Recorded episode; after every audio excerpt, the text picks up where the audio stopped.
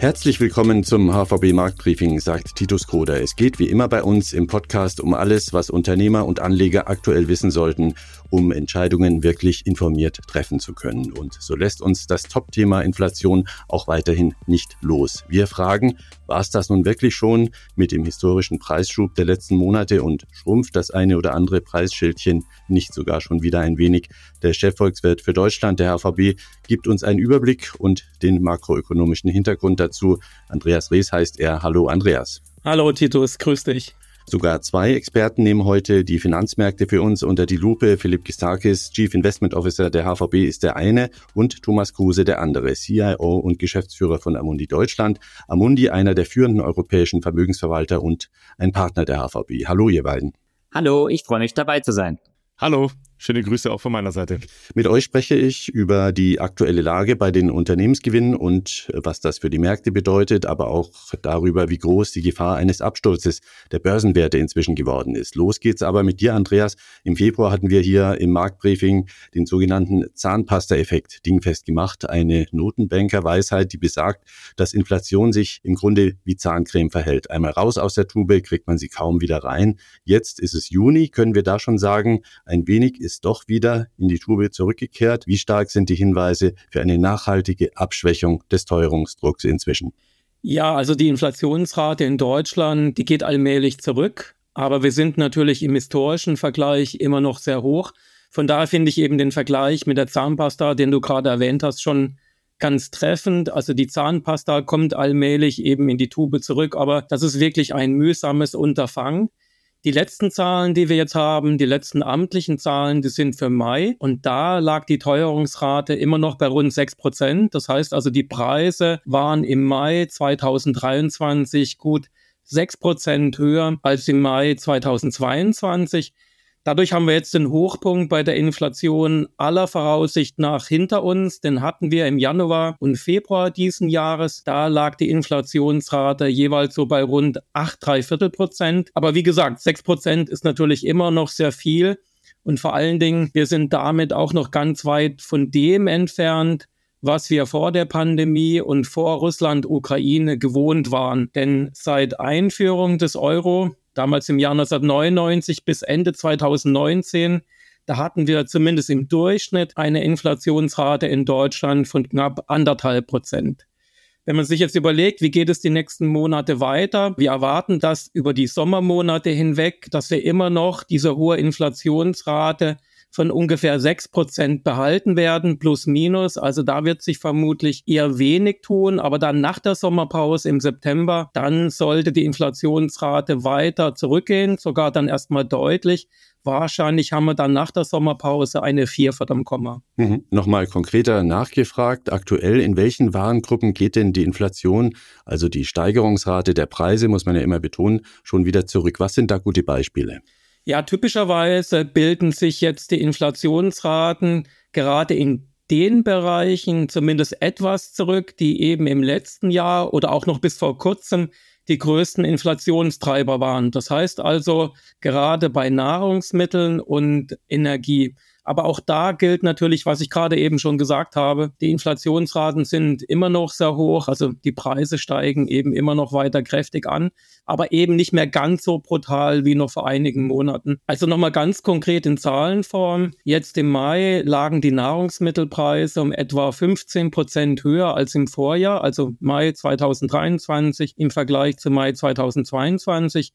Im Februar, März 2023, also noch gar nicht so lange her, da waren die Steigerungsraten noch über 20 Prozent. Und wenn man sich jetzt überlegt, vermutlich wird das Tempo des Anstiegs der Nahrungsmittelpreise in den nächsten Monaten weiter nachlassen. Das ist eben das Signal, was wir von den internationalen Märkten bekommen, also die internationalen Märkte für Agrarrohstoffe. Und bei Energie, da lässt sich ein ganz ähnliches Muster beobachten, also immer noch ein sehr starker Preisauftrieb aber eben nicht mehr ganz so stark. Das heißt also im Mai, da hatten wir einen Anstieg des Strompreises für einen durchschnittlichen Privathaushalt in Deutschland um fast 13 Prozent. Um die Jahreswende, da lagen wir noch bei über 25 Prozent. Und vielleicht nochmal Erdgas, weil das eben für viele doch sehr wichtig ist. Bei Erdgas, das sind es aktuell, also im Mai, immer noch 25 Prozent gegenüber Vorjahr. Wir waren aber auch natürlich bei einem ganz starken Anstieg zeitweilig über 100 Prozent. Und jetzt wirken sich eben zusehends diese Preisbremsen aus, die es seit Jahresanfang gibt. Also nochmal den Blick nach vorne in den nächsten Monaten. Da dürfte sich ähnlich wie bei den Nahrungsmitteln, auch bei Energie, die Inflationsraten weiter zurückbilden. Aber wenn man sich die ganzen Zahlenbeispiele anschaut, da merkt man schon, der Preisauftrieb, der wird immer noch stark bleiben. Mhm. Wo steigern sich die Preise denn noch immer ungebremst stark? Inflation ist ja immer auch das, was äh, Statistiker jeweils in den Warenkorb legen. In Deutschland sind das zum Beispiel rund 650 Produkte und Dienstleistungen, die das Statistische Bundesamt in den Verbraucherpreisindex einbezieht. Gibt es denn noch Einzelposten, welche derzeit wirklich noch krass im Preis weiter zulegen? Oh ja, Titus, also das gibt es wirklich, wenn man sich zum Beispiel anschaut, die Preisentwicklung für Übernachtung, Beherbergung und Gaststätten, so heißt das offiziell. Da haben wir im Augenblick immer noch einen Inflationsanstieg mit rund neun bis zehn Prozent. Das ist natürlich nicht so stark wie bei Energie- und Nahrungsmittelpreisen, aber da fällt eben auf, da gibt es zumindest im Augenblick noch keine Veränderung, noch keine Trendwende, irgendwie eine, eine Verlangsamung. Oder ein ganz ähnliches Muster kann man auch beobachten für die Preisentwicklung bei der Instandhaltung von Wohnungen oder für Pauschalreisen. Da liegen wir im Augenblick bei rund 15 Prozent plus minus. Und auch da kann man noch nicht beobachten, dass wir eben diesen Inflationsbuckel hinter uns haben, sondern dass es eher doch nach wie vor ein relativ starker Preisanstieg. Oder ein anderes Beispiel, auch hier der Inflationsanstieg erstmal auf den ersten Blick nicht so stark, aber auch hier eben keine Trendwende nach unten. Wenn man sich die Preisentwicklung oder die Inflationsentwicklung für Pkw anschaut, die steigen nach wie vor die Preise hier mit rund sieben Prozent an. Also auch da gibt es keine Veränderung. Also im Autobereich Pkw, da dürften vor allen Dingen die Lieferengpässe, die wir bei den Autoherstellern immer noch haben, eine große Rolle spielen. Lass uns den aktuellen Inflationscheck mit der Frage abschließen, wo ist denn nachweislich bereits ein Schrumpfen der Preise angesagt? Wo steht also inzwischen 1,50 dran, wo neulich noch 2 Euro drauf stand? Gibt es da Dienste und Produkte und wie wird sich das weiterentwickeln?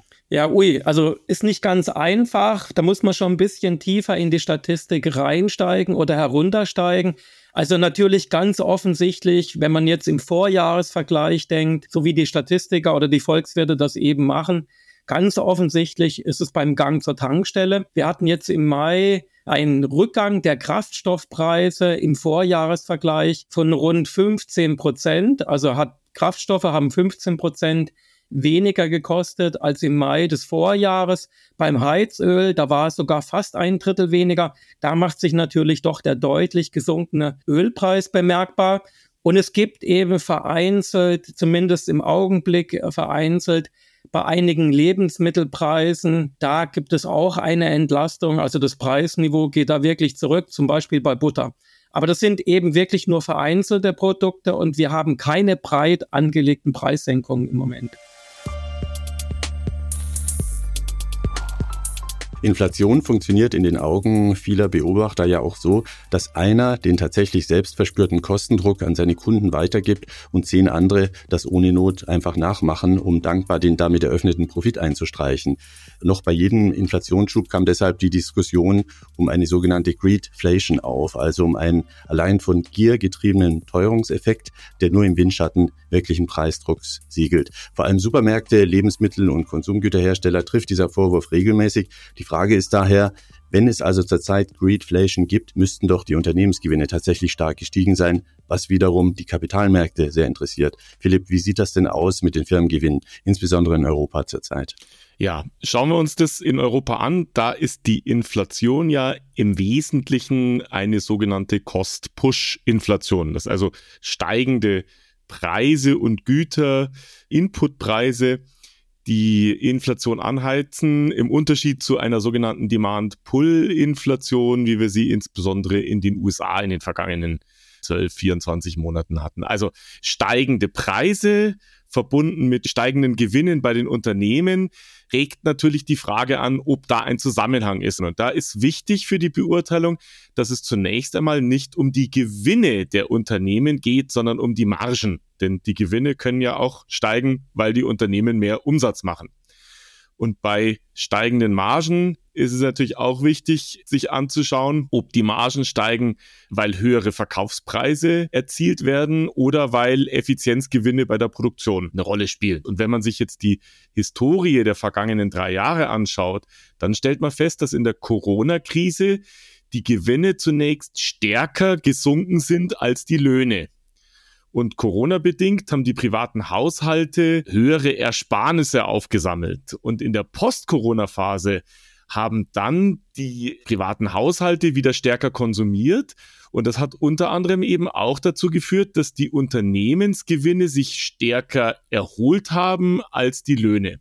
Aber dieses Thema mit der Greedflation, das ist auch schon eines, was so in geldpolitischen Kreisen diskutiert wird. Auch EZB-Präsidentin Christine Lagarde hat da zuletzt darauf hingewiesen, dass viele Unternehmen in der Lage waren, nicht nur die gestiegenen Kosten weiterzugeben, sondern eben auch die Preise über die Kostensteigerungen anzuheben. Das gilt aber nicht für alle Länder und für alle Branchen in gleichem Maß. Es gibt also große regionale und sektorale Unterschiede. Wenn man sich jetzt zum Beispiel mal in Europa anschaut, dann wird man feststellen, dass Unternehmen in Frankreich, Italien und Spanien zum Beispiel einen Anstieg der Gewinne gesehen haben, die ungefähr in der Größenordnung des nominalen BIPs lagen.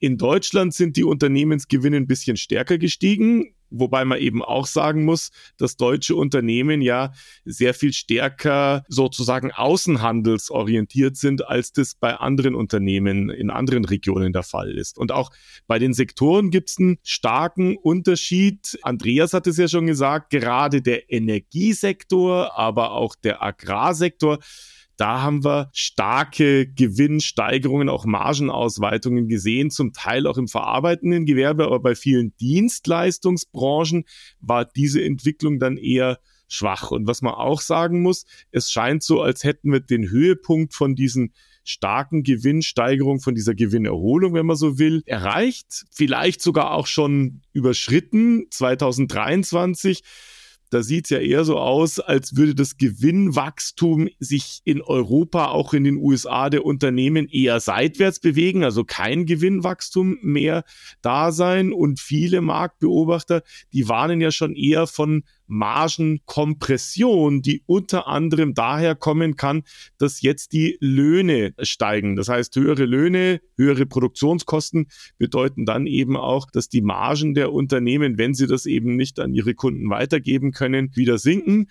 Und auch das erfährt eine gewisse Aufmerksamkeit der Geldpolitik, denn was eben nicht stattfinden soll oder sich einstellen soll, ist, dass jetzt eben eine sogenannte Demand-Pull-Inflation entsteht, dass also steigende Löhne dann wieder zu einer deutlich steigenden Inflation führt. Also insgesamt muss man sagen, ja, einige Unternehmen konnten ihre Gewinne steigern, auch ihre Margen ausweiten. Es ist aber kein, sage ich mal, gesamtwirtschaftliches Phänomen, sondern hat große regionale und sektorale Unterschiede. Und es ist auch nicht etwas, was immer so weitergeht, sondern es sieht eher so aus, als würde sich diese Entwicklung jetzt mit den steigenden Löhnen erstmal wieder ein bisschen zurückentwickeln. Also zumindest keine Hinweise für eine langdauernde und nachhaltige Greedflation. Thomas, vielleicht kannst du das mal auch für uns, für den US-Markt einsortieren. Wie steht es da mit den Corporate Earnings bei US-Unternehmen? Denn dort ist ja das Bild momentan schon etwas anders. Was lässt sich da sagen zur momentanen Gewinnlage? Ich glaube, der Philipp hat das gerade angedeutet, dass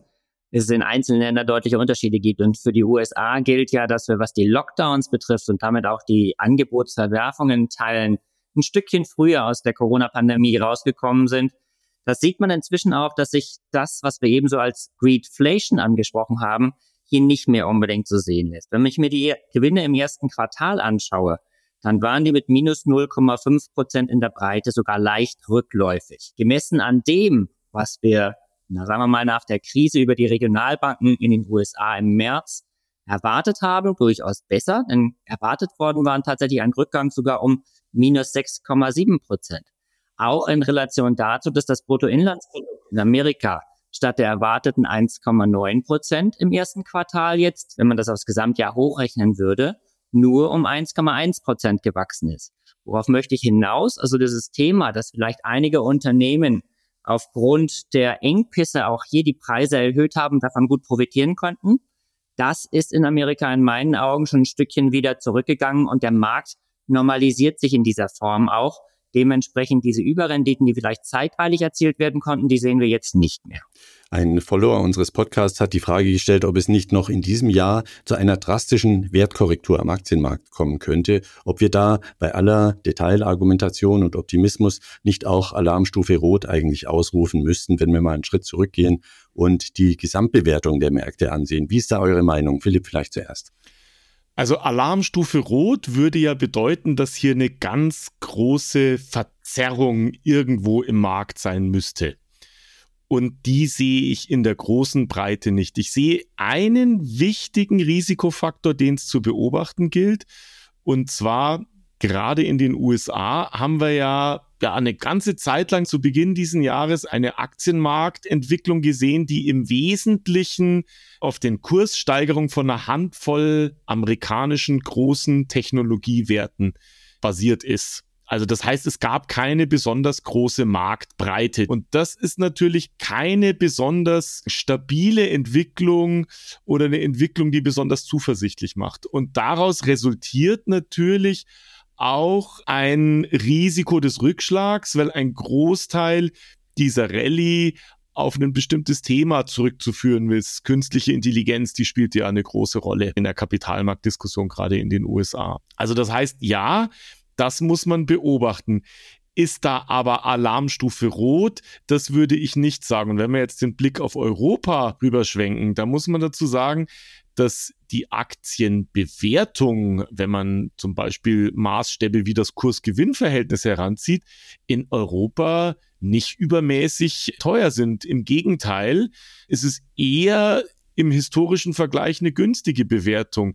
Woher kommt diese günstige Bewertung? Wir haben im vergangenen Jahr relativ große Gewinnsteigerungen bei den Unternehmen gesehen. Das war ein bisschen eine Verlängerung eben der Corona-Erholung, haben wir gerade diskutiert, aber natürlich auch, weil die Kurse im vergangenen Jahr deutlich zurückgekommen sind. Also das heißt, wir haben in Europa eigentlich keine Überbewertung, sondern eher eine moderate Bewertung und da erscheint mir jetzt ein Schlagwort wie Alarmstufe Rot nicht angemessen. Kann es zu Rückschlägen kommen? Logischerweise immer.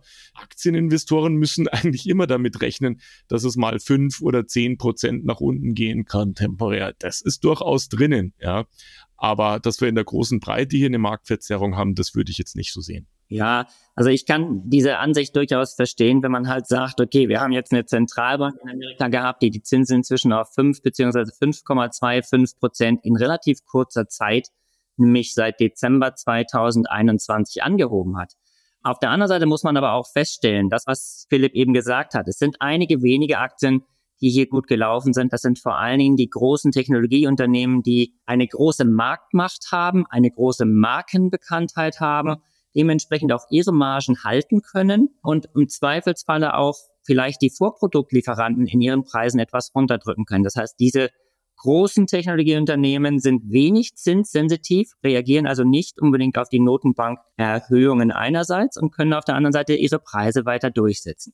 Wenn ich mir zum Beispiel den S&P 500 anschaue und vergleichen würde, wie der S&P 500 zu einem sogenannten S&P 500 Equal Weight, das heißt ein 500er Index, wo alle Aktien gleichgewichtet gelaufen sind, dann ist der in Amerika jetzt seit Jahresbeginn kaum gestiegen, dieser Equal Weight Index, während der tatsächliche Index ja vor allen Dingen durch die großen Unternehmen angetrieben worden ist.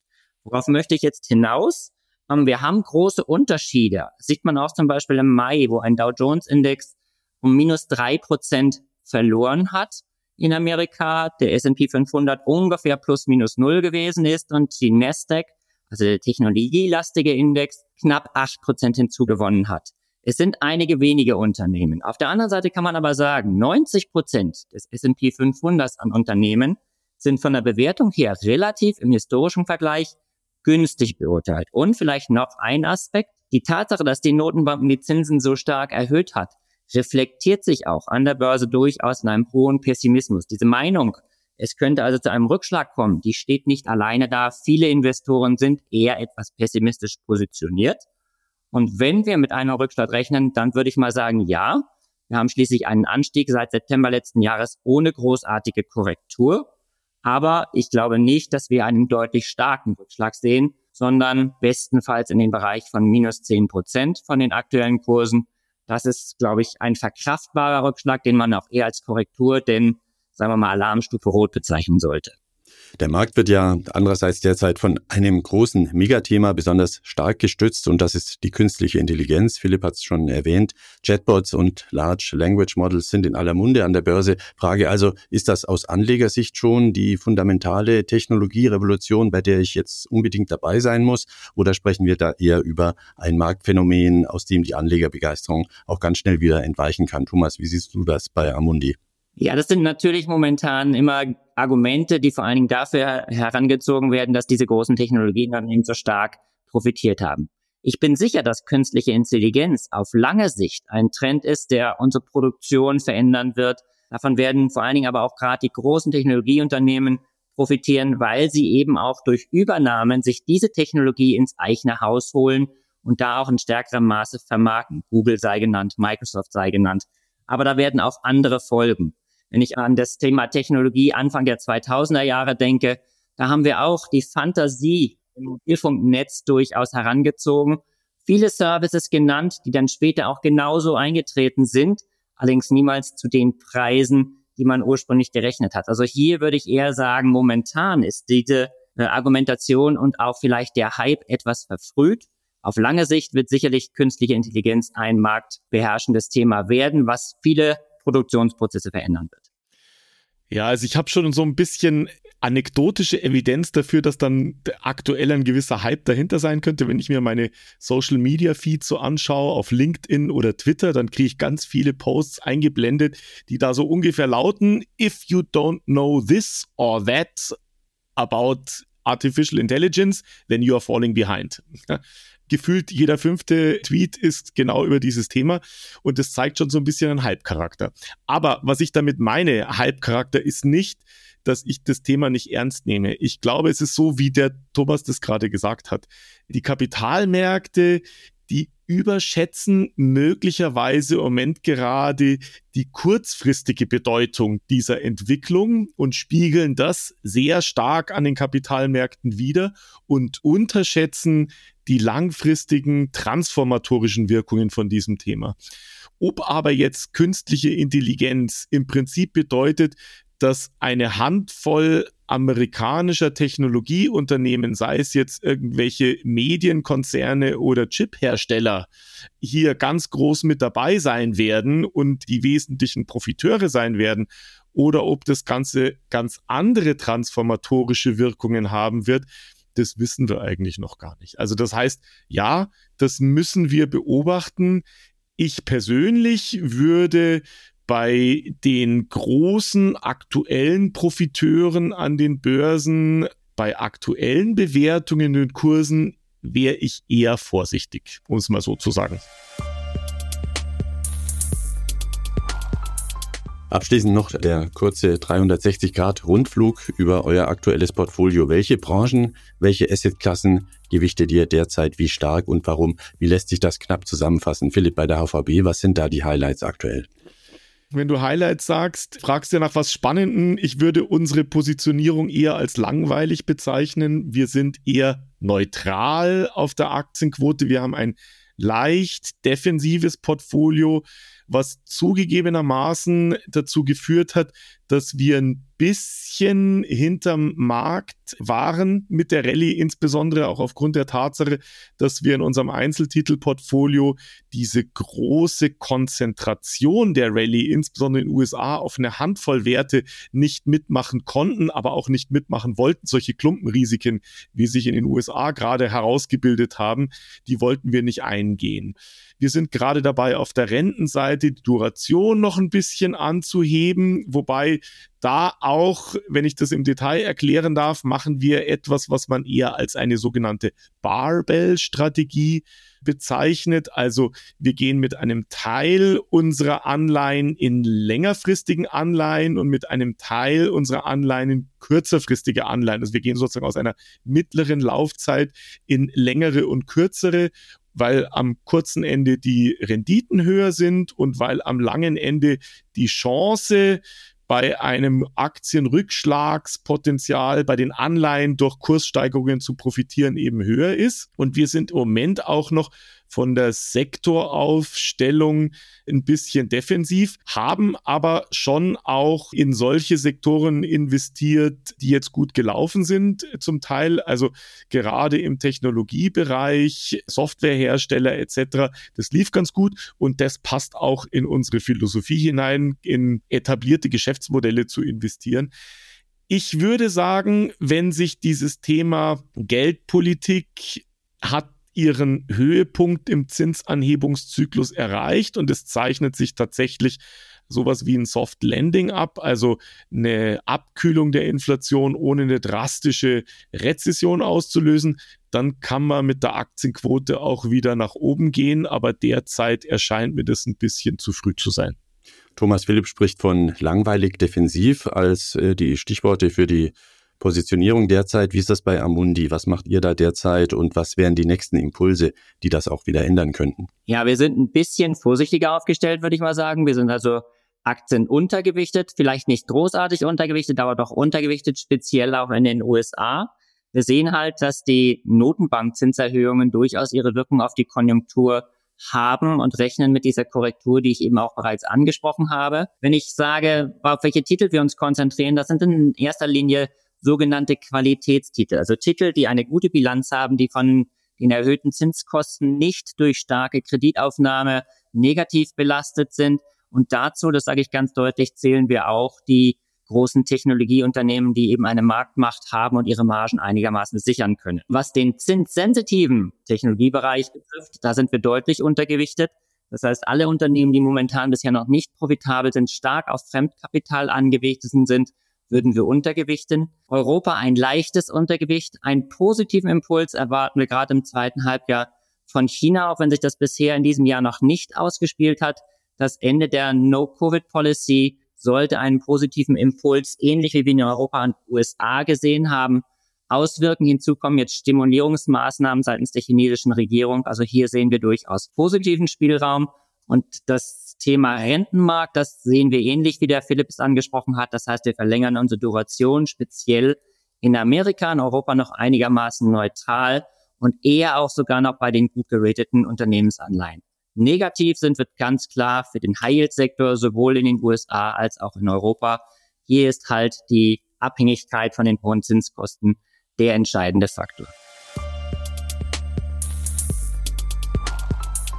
Das war das Marktbriefing mit aktuellen Einschätzungen unserer drei Experten Andreas Rees und Philipp Gistakis von der HVB sowie von Thomas Kruse vom Asset Manager Amundi. Ich danke euch sehr für eure Zeit und eure Analysen. Wir werden uns bald wieder auch dem Thema Nachhaltigkeit und des grünen Umbaus der Wirtschaft widmen. Die HVB ist mit ihren Firmen und Anlagekunden auf vielfältige Weise darüber im Dialog, zum Beispiel auch über den Podcast des Nachhaltigkeitsbotschafters der Bank Felix Neureuter. In seinem Gesprächsformat Wo denkst du hin? befragt er Firmenlenker wie etwa Hartmut Jenner von Kercher oder Jochen Engert vom Mobilitätsanbieter Flix. Hören Sie doch mal rein in jeweils spannende 30 Minuten rund um zukunftsweisende Firmen und Finanzierungsstrategien. Der Streaming-Link findet sich in den Show Notes. Ansonsten von unserer Seite der Standardhinweis markt-briefing.unicredit.de ist die E-Mail unseres Podcasts. Gerne darüber Fragen an unsere Experten stellen.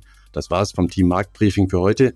Am 3. Juli gibt schon die neue Folge zum Download. Eine gute Zeit derweil. Machen Sie es gut.